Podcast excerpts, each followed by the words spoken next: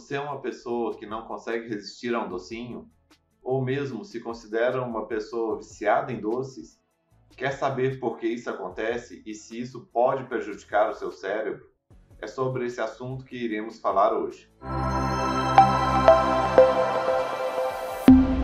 Eu sou o Dr. William Rezende do Carmo, médico neurologista, fundador da Clínica Regenerate, e no meu canal eu e meus colegas falamos sobre dor, sono, Parkinson, emoções e neurologia geral. Por isso, não deixe de se inscrever no canal e ativar as notificações no sininho para não perder nenhuma novidade. Os nossos ancestrais eram caçadores e coletores, ou seja, eles estavam em constante atividade física, sempre caçando, correndo atrás de um animal, uma fruta, para correr e pegar sua comida. Só comida era aquilo que caçavam e conseguiam coletar. Então, para eles, era muito importante conseguir energia para o corpo e conservar o máximo dessa energia possível, porque tudo era imprevisível. Ele não sabia em que momento ele iria conseguir comer de novo. Então, para eles, o açúcar era a fonte mais rápida de energia e nós evoluímos com isso. Nós fomos programados para desejar e comer açúcar sempre que tivermos disponível.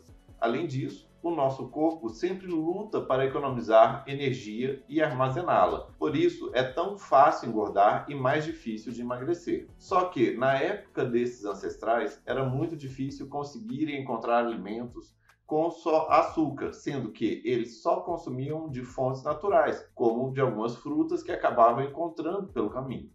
Acontece que depois da invenção do açúcar, como esse pozinho branco que a gente conhece hoje em dia, o ser humano passou a usar açúcar em tudo.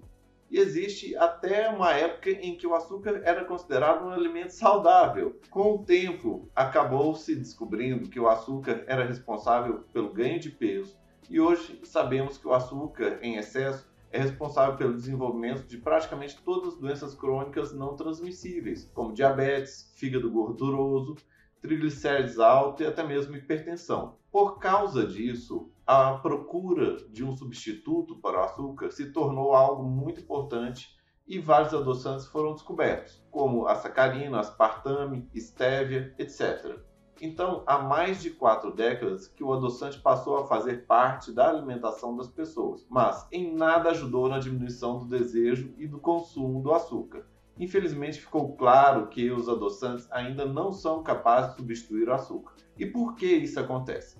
Atualmente, os estudos sobre este tema ajudaram a entender melhor essa questão. Mas antes de falar, escreva aqui nos comentários se você já usou adoçante e qual a sua opinião sobre os adoçantes.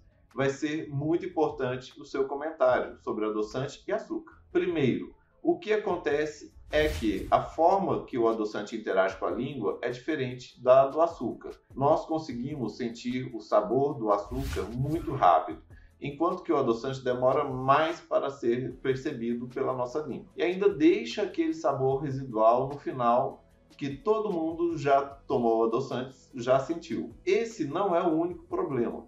O estudo mostrou que o açúcar tem grande poder sobre o cérebro, que não depende de sentir o sabor doce na boca. O estudo foi feito com ratinhos. Na primeira parte do estudo foi feito um teste em que os ratinhos podiam escolher beber água ou água com açúcar, e foi visto que eles beberam quase que exclusiva, exclusivamente água com açúcar. Na segunda parte desse teste, colocaram para os ratinhos garrafa de água com açúcar e garrafa com solução com adoçante artificial, usando concentrações para que ambos ficarem bem atraentes aos ratos. No começo, os ratos beberam das duas garrafas de forma semelhante. Depois de 24 horas, a preferência dos ratos mudou totalmente eles começaram a tomar apenas garrafa que tinha água com açúcar. E depois, ainda, puderam avaliar que essa mudança de comportamento também acontecia mesmo depois que removeram a capacidade dos ratos de sentir o sabor doce, ou seja, faziam uma cirurgia para retirar a capacidade de percepção de gosto na língua e ainda assim os ratos começavam a reconhecer o frasco que tinha açúcar e preferir ele. Por que isso acontece? Porque ao contrário do adoçante, o açúcar consegue ativar outros circuitos no cérebro. Só que eles não estão relacionados com a língua. Quando a glicose chega no intestino, ela ativa um circuito neural que comunica ao cérebro a presença desse açúcar ali. A associação entre a ativação do circuito intestino-cérebro e o reconhecimento do açúcar pelo paladar faz com que os animais, inclusive nós, humanos, tenhamos a capacidade fundamental de identificar, desenvolver e reforçar uma preferência forte pelos alimentos ricos em açúcar. Outros estudos já mostraram que o consumo excessivo de açúcar acontece por uma mudança nos mecanismos de fome e saciedade que faz que a pessoa sinta vontade de comer açúcar, mesmo que não falte calorias no corpo dela, e até mesmo que a pessoa não esteja sentindo fome. Isso fica muito claro naquelas situações em que já estamos muito cheios após o almoço mas ainda tem espaço para aquela sobremesinha lá. Então, essas alterações nos mecanismos de fome e saciedade fazem com que a pessoa coma uma grande quantidade de alimentos ricos em açúcar, sem o controle natural do corpo que deveria acontecer. Esse consumo compulsivo de alimentos ricos em açúcar facilita a liberação de dopamina em uma região do cérebro de forma semelhante a quando se faz o uso de drogas de abuso. O sistema de recompensa do cérebro faz com que a pessoa passe a abusar mais de alimentos ricos em açúcar e comer esses alimentos frequentemente, virando um ciclo igual ao que acontece com o uso de drogas. Além disso, tudo ainda acontece um atraso na saciedade, ou seja, a pessoa que come açúcar frequentemente demora mais para sentir-se satisfeita